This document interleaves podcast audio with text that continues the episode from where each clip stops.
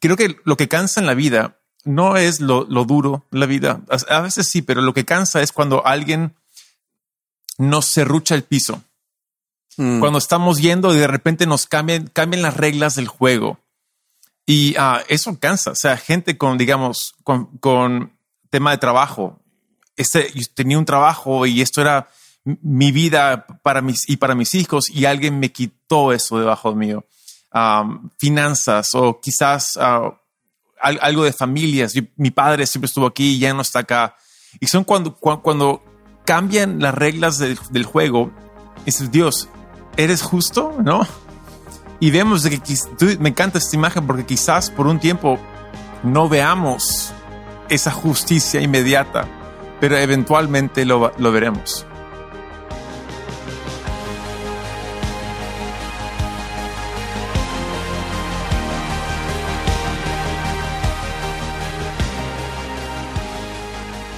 Hey, ¿cómo están? Bienvenidos al Haciendo Iglesia Podcast. Yo soy Taylor y aquí estoy con mi padre, el pastor Robert.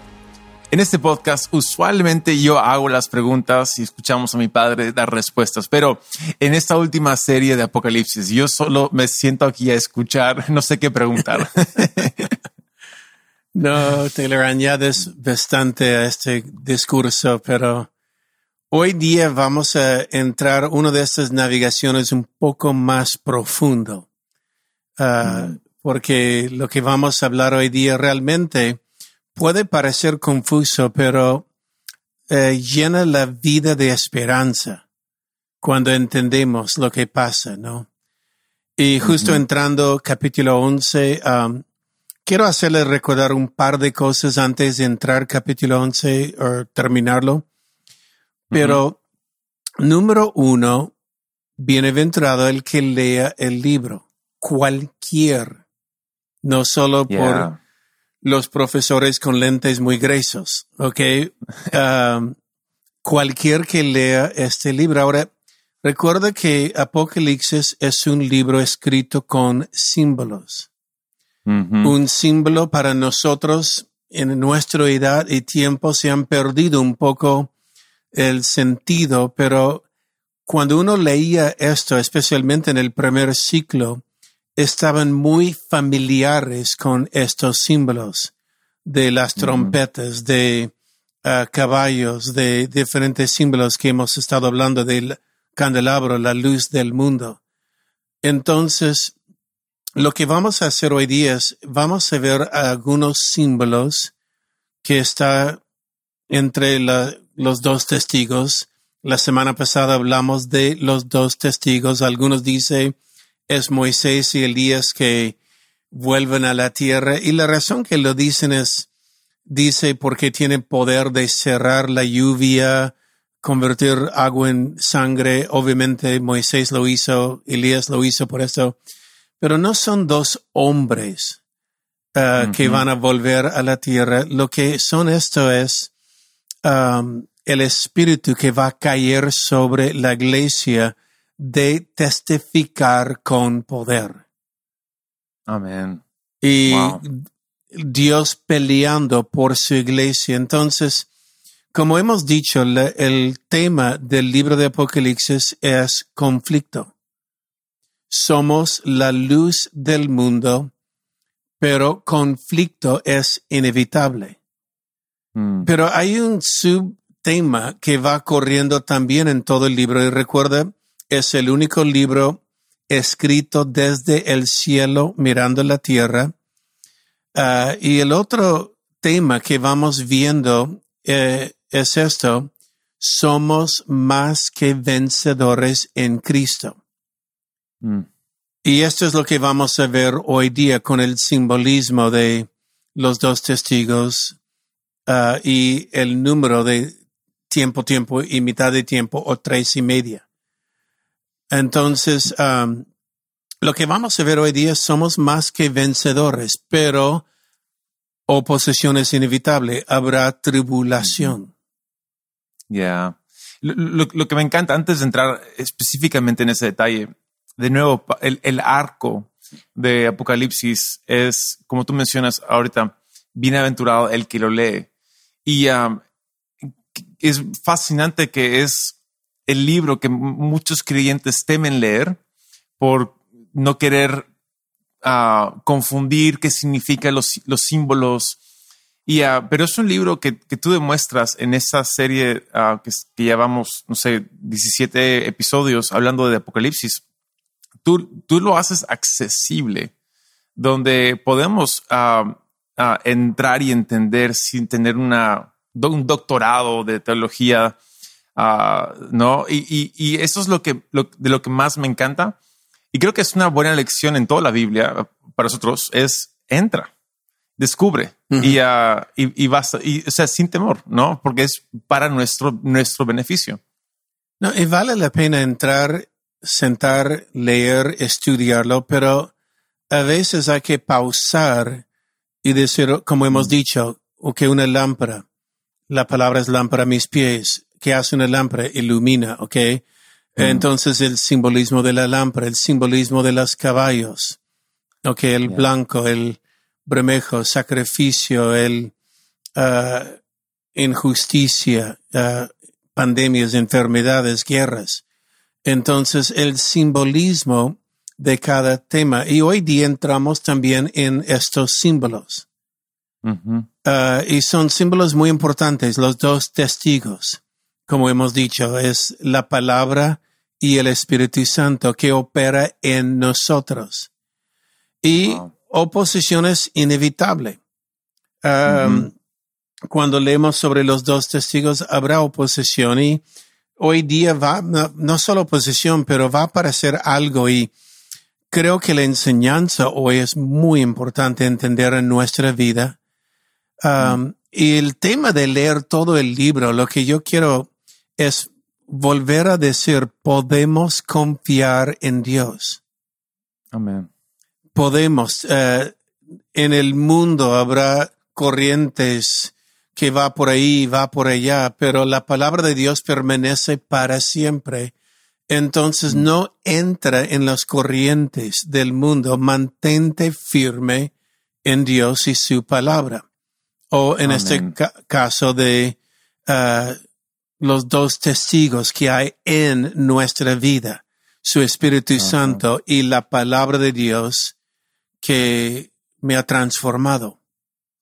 Es muy interesante cuando entra, entramos ya específicamente a lo que aquí dice en capítulo 11, de que por tres días y medio, ¿no? Uh, es, están muertos uh, al mundo, ¿no? El mundo siente que están muertos la palabra y el espíritu. Y dice algo fascinante, regocijan porque ya no están haciendo, ya no están siendo tormentados por uh, estos dos testigos. Y es, es, muy interesante cómo la verdad o luz atormenta la oscuridad, ¿no?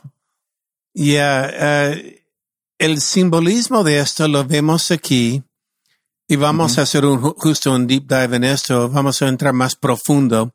Pero también lo vemos en capítulo 17, 18 con Babilonia. Lo que acabas de decir. De, de, de Daniel. Uh, no, de Daniel entramos también, pero en oh. ah. Apocalipsis 17, 18, Babilonia, oh, wow. Uh, también uh, la gente regocija de su muerte, pero después mm. lamenta. Um, wow. Y es otro tema para el futuro, pero Quiero leerlo uh, y vamos a entrar en esto un poco más profundo. Quiero leer de verso 7 en adelante. Verso 4, 5 y 6 habla de los dos testigos, que es los dos olivos, la lámpara y la palabra, que es la palabra, y los dos olivos, los árboles donde viene el aceite, la, el Espíritu Santo. Y dice, si alguien quiere dañarlos, fuego saldrá de la boca. En otras palabras, Dios está defendiendo su palabra y su uh, Espíritu Santo. Está dando poder a la iglesia. Como dice, pueden cerrar uh -huh. los cielos de la lluvia. Uh, y por eso muchos dicen es Elías. No, es el Espíritu que viene sobre la iglesia, un espíritu de poder. Pero uh -huh. quiero entrar ahora en verso 7. en adelante dice, cuando hayan acabado su testimonio, La bestia que sube del abismo hará guerra contra ellos. ¿Contra quién? Contra los dos testigos y también contra los que llevan el testimonio de Jesús. la bestia. Eh, solo para pausar, recuerden, el libro de Apocalipsis lo mencionamos rápido. Volveremos en uh, un próximo episodio a profundizar pero hay cinco enemigos de la iglesia en el libro de Apocalipsis. La bestia del mar, la bestia de la tierra, los que tienen la marca de la bestia, Babilonia y el dragón, Satanás mismo. Son cinco enemigos y esa es la primera vez que vemos la bestia que uh, sube de la tierra. Dice uh, sobre este bestia una vez más, verso 7, la bestia sube del abismo y hará guerra contra ellos y los vencerá y los matará. Ahora, ¿qué está matando? Los dos testigos. El Espíritu Santo en nosotros y la palabra en nosotros. Y observa sus cadáveres están en la plaza del grande ciudad en qué sentido espiritual se llama Sodoma y Egipto, donde también nuestro Señor fue crucificado, símbolos. Ok. Wow. Eh, el simbolismo de la crucifixión de Jesús. Uh, y de los pueblos, tribus, lenguas, naciones vendrán y verán sus cadáveres por tres días y medio y no permitirán que sean sepulcrados y los moradores de la tierra se regocijan sobre ellos, se alegren y envíen regalos unos a otros, porque los dos profetas uh, uh, habían atormentado a los moradores de la tierra. Ahora, lo que vemos es, eh, viene oposición. Y la Biblia dice, los mata por tres días y media y el mundo anda danzando y celebrando porque ya no tenemos la palabra, ya hemos acabado con la iglesia, hemos acabado, los vence. Ahora, todo este tiene un simbolismo. Y la verdad, al final, un mensajazo para la iglesia. Quédese conmigo, ¿ok? Pero quiero, quiero entrar ahora en el libro de Daniel, capítulo 7, porque vemos algo parecido suceder en Daniel, capítulo 7. Ok, Daniel capítulo 7 habla, número uno, de las cuatro bestias y sabemos que los cuatro bestias no son Godzilla y King Kong que sale del mar, eh, son filosofías o naciones que levanta. Entonces las bestias en el libro de Apocalipsis también son esas filosofías humanas que levanta contra la iglesia. Ok, pero en el libro de Apocalipsis capítulo 7 le leo uh, de verso 17 uh, estos cuatro grandes bestias que son cuatro reyes que se levantan la tierra. La Biblia tiene su propia traducción que son las bestias. Uh, pero después recibirán el reino de los santos del Altísimo. Poseerán el reino de los ciclos de los ciclos eternamente para siempre. Es decir, vamos a vencer. Pero ahí viene ahora una pausa. Ok, recibiremos el reino, estaremos con Cristo por la eternidad, eternamente y para siempre. Pero él dijo, quiero leer, entender un poco más sobre la cuarta bestia que era Roma. Ah, y quiero saber por qué de esta cuarta bestia había diez cuernos y luego un cuerno pequeño que subía. Ahora, no hay tiempo de entrar, pero el cuerno pequeño es Uh, un antitipo del anticristo. ¿Ok? Y mira, le leo 23 en adelante. Dijo así, la cuarta bestia será un cuarto reino en la tierra, el cual será diferente de todos los otros reinos y toda la tierra devorará y traerá, despedazará. Está hablando de la máquina romana uh, que entró y conquistó el mundo. Los diez cuernos significa de aquel reino se levantarán diez reyes, y tras ellos se levantará otro, el cual será diferente de los primeros, uh, y los tres reyes derribará y hablará palabras contra el Altísimo. está hablando del cuerno pequeño.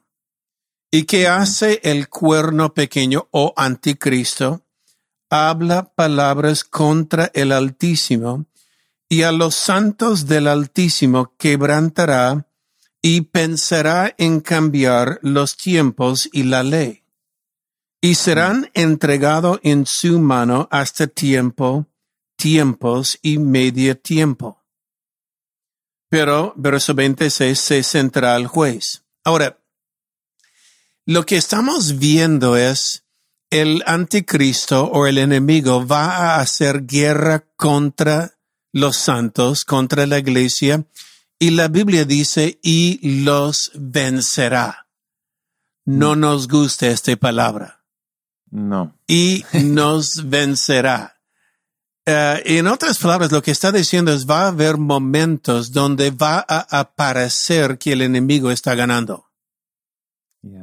Habrá momentos donde va a aparecer que el anticristo o el diablo está ganando. Um, y la Biblia dice hará guerra y literalmente donde dice quebrantará los santos, la palabra es cansará. En otras palabras, lo que el enemigo quiere hacer es cansar la iglesia. Te hace cansar, te hace agotar. Y ese es uno de los tácticos del enemigo. Quiere hacerte cansar, agotarte. Ay, estoy cansado. Porque la, ¿Por qué tengo que pelear? ¿Por qué tanto? ¿Por qué tanto? Los cansará. Pero observa, pensarán cambiar los tiempos y la ley. La ley es la palabra de Dios. Y lo que el enemigo, y vamos a ver esto una vez más en capítulo 12, pero lo que el diablo quiere hacer es, Dios ha dicho su palabra y el diablo quiere cambiarlo. Mm. Dios ha puesto su palabra y la Biblia dice, Él va a tratar de cambiar la ley. Y es curioso porque la Biblia dice, um, cuando Él trata de cambiar los tiempos, Ah, serán entregados en su mano tiempo, tiempos y medio tiempo. En otras palabras, el enemigo por un tiempo cambia. Mm. Por, y luego lo quiere extender y por dos tiempos más cambia. Es decir, Dios dijo, pero él cambió y Dios dijo, pero dos tiempos más cambió.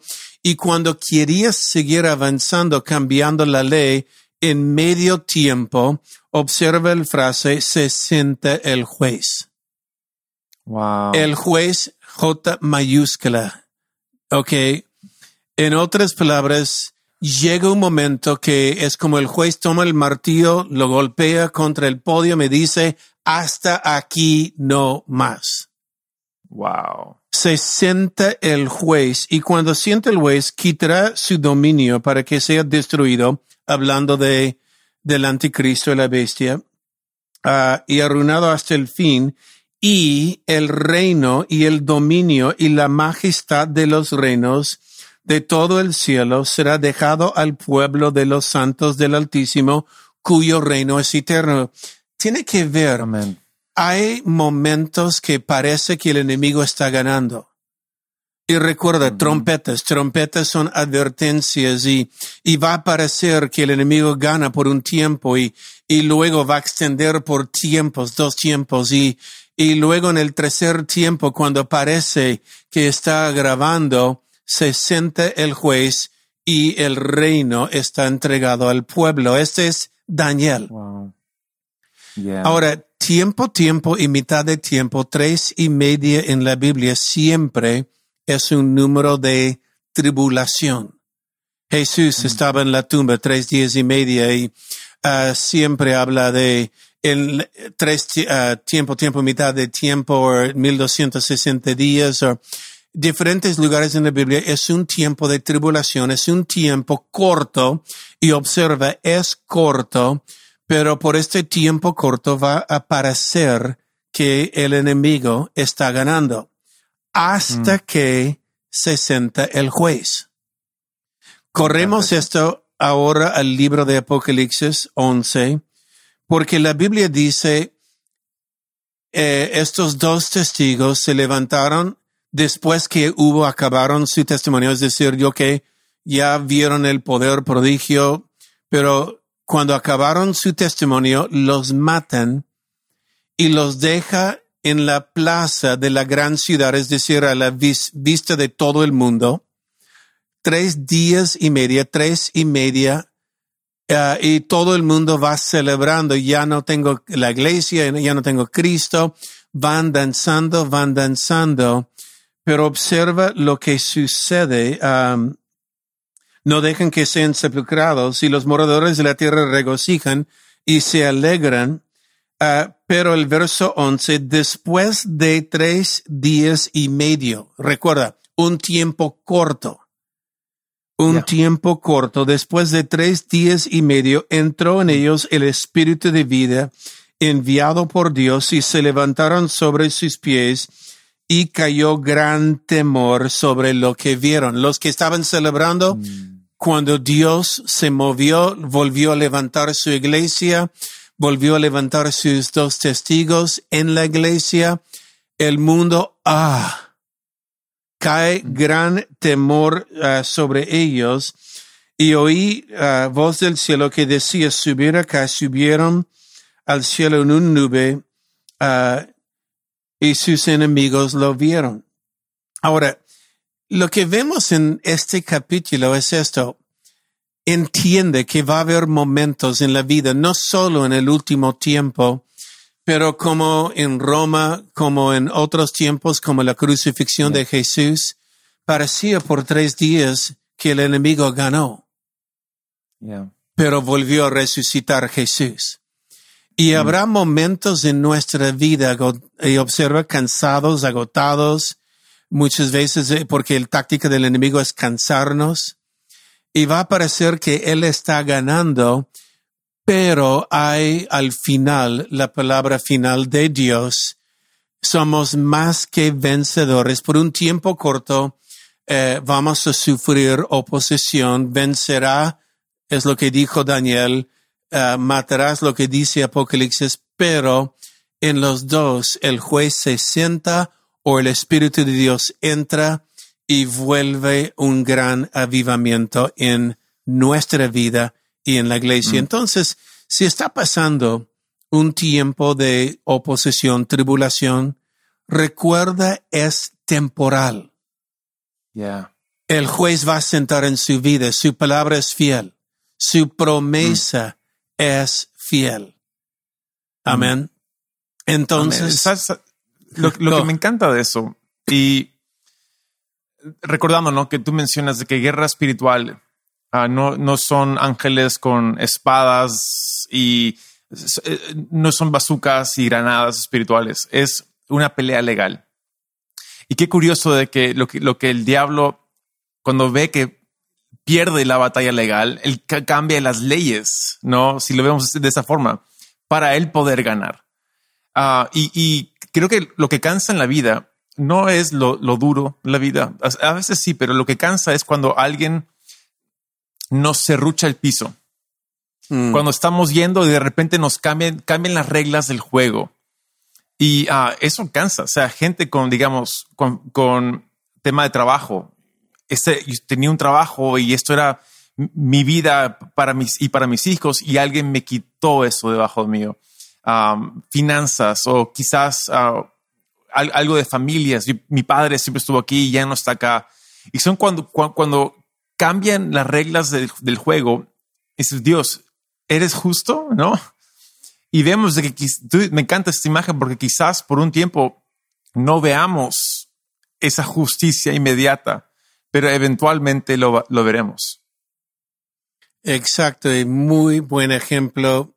Uh, las leyes y nos frustra cuando vemos leyes y personas que hacen trampa a la ley ha hecho la ley, hecho la trampa, es un dicho aquí en Perú y, y frustra porque lo que queremos es que la ley sea la ley, pero el enemigo, como tú dices, trata de cambiar la ley. En este caso, la ley de Dios sobre nuestra vida. Pero igual el juez J mayúsculo se sentó.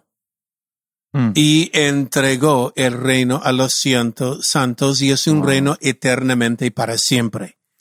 Amén. Entonces somos más que vencedores. Sí, exacto. Aguanta un tiempito. Si hay que sufrir, es corto. Adelante nomás. Y, creo que es al final de Juan que vemos de que Jesús dice, ¿no? He venido para, para traer, para juzgar. Ahora, cuando si, pensamos juicio como ahora, no juzgar, eh, lo vemos de forma no tan correcta. Cuando lees otras traducciones, entiendes de ese pasaje, entiendes de que habla de traer claridad, de demostrar las cosas como realmente son. Y ah, también esa imagen me, encanta en, lo que aplica de, lo que estamos aprendiendo o, leyendo hoy, es de que el diablo trata de, ocultar y cambiar y es todo bien, bien oscuro, pero al final el juez se sienta, quita, quita la tapa, abre ese, esa cortina y mira, no es lo que él decía que es. Acá estoy yo trayendo claridad y lo que prometí que es, es, ¿no? Exacto. Eh, es decir, lo vemos en Daniel capítulo 7, lo vemos en Daniel capítulo 9, lo vemos en Apocalipsis, lo vemos en la crucifixión de Jesús. El diablo pensó extender y hacer y cambiar la ley, pero la ley de Dios es eterno y para siempre. Y esta es la confianza cristiana. Nosotros sabemos, si yo vivo bajo su ley, al mm. final me saldrá bien. Uf, muy bueno. Qué buen, qué buen episodio. Esto fue episodio 66. Gracias por estar aquí ah, atentos y aprendiendo juntos. Ah, estoy emocionado porque el siguiente episodio ah, va a estar también muy, muy bueno. entonces manténganse al tanto. Nos vemos el siguiente lunes. Adiós.